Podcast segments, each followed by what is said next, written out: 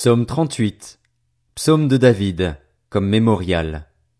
Éternel, ne me punis pas dans ta colère et ne me corrige pas dans ta fureur, car tes flèches m'ont atteint, et ta main a pesé lourdement sur moi.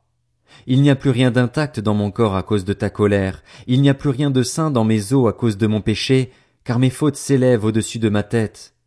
Pareil à un lourd fardeau, elles sont trop pesantes pour moi.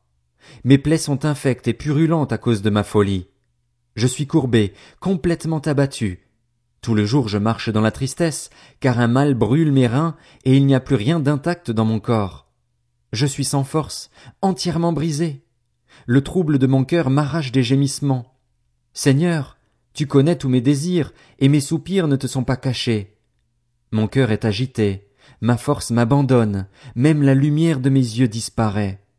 Mes amis, mes compagnons, reculent devant ma plaie, mes proches se tiennent à l'écart.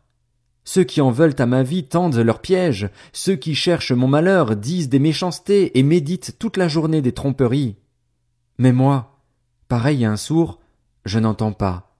Je suis comme un muet, je n'ouvre pas la bouche. Je suis pareil à un homme qui n'entend pas et qui n'oppose aucune réplique. Éternel, c'est en toi que j'espère. Tu répondras, Seigneur, mon Dieu, car j'ai dit, ne permets pas qu'il se réjouisse à mon sujet, qu'il s'attaque à moi quand mon pied trébuche. Je suis près de tomber, et ma douleur est toujours présente. Oui, je reconnais ma faute, je suis dans la crainte à cause de mon péché. Cependant mes ennemis sont pleins de vie, pleins de force. Ceux qui me détestent sans raison sont nombreux.